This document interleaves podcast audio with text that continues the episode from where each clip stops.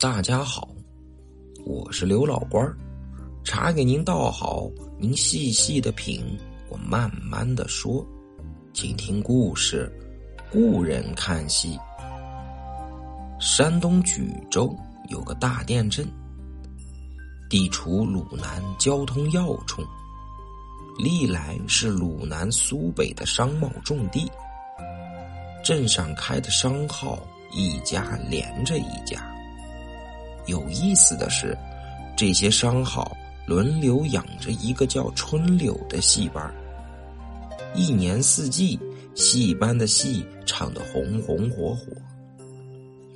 且说这年芒种时节，轮到童祥顺商号接班唱戏。童祥顺是镇上领头的商号。接戏这天，庄于真亲自点了开台戏《潇湘夜雨》，角儿又捧，唱得又卖力，戏演的不能再好了。可奇怪的是，看戏的总共才十来个人，还都是街上的闲汉泼皮。当晚，同祥税商号的老掌柜陈安石。愁眉苦脸的找庄真鱼，说道：“老东家，这回真是不巧啊！常言道，芒种三日无青麦。今儿春天灿，眼下小麦都熟掉头了，四邻八村的人都忙着收麦子，谁还有闲心来看戏呀？可我想。”咱们同祥顺是镇上最大的商号，历来轮到咱们接戏，都是最火爆的。如今无人来看戏，我们这些下人丢人现眼在其次。您老人家金面无光，可事关重大。您说，咱们该怎么办呀？庄于真听了，略一思索，随即笑道：“嘿，要想有人来看戏，咱也有办法。”陈安石眨着眼睛问：“什么办法？”庄真瑜说：“咱们雇人看戏。雇人看戏，咋个雇法？”陈安石丈二和尚摸不着头脑。庄于真说：“你可以带着伙计去街上贴告示呀。凡来看戏的，早晨到我们商号领条，下晚散戏后凭条领钱。”陈安石一听，惊叫起来：“凭条领钱，老东家，让他们白看了戏就已经是大好事了，怎么还反要再给钱？咱可不能为了脸面不顾血本呀！”你放心，庄于真十分有把握的说：“你按我说的去办。”保管呐，既顾了咱们同祥顺商号的面子，而且还能赚上一大笔呢。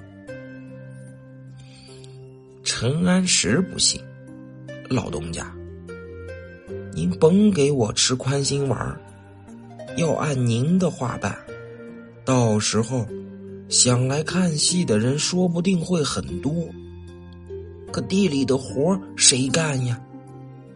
到头来还是不会有人来，您还说能大赚一笔，这不是阴天拿大顶，影儿都没有呀！庄于真摇摇头说：“雇人看戏花我的钱，将来再赔多少也是我的，你只管照办就是。”至于说能赚到钱，也不是我王宇。到时候你自然会明白。于是第二天，陈安石带着几个伙计，把童祥顺商号雇人看戏的告示贴了出去。四邻八乡果然轰动起来，一时间人们都朝童祥顺商号涌来。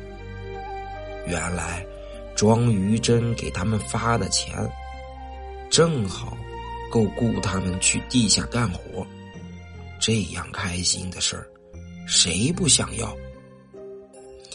戏班里的演员看大忙时节，竟有这么多人来看戏，可来了劲儿了，个个都使出浑身的解数，哪一出戏都唱得精妙绝伦。庄于真呢，也说到做到，凡来看戏的人。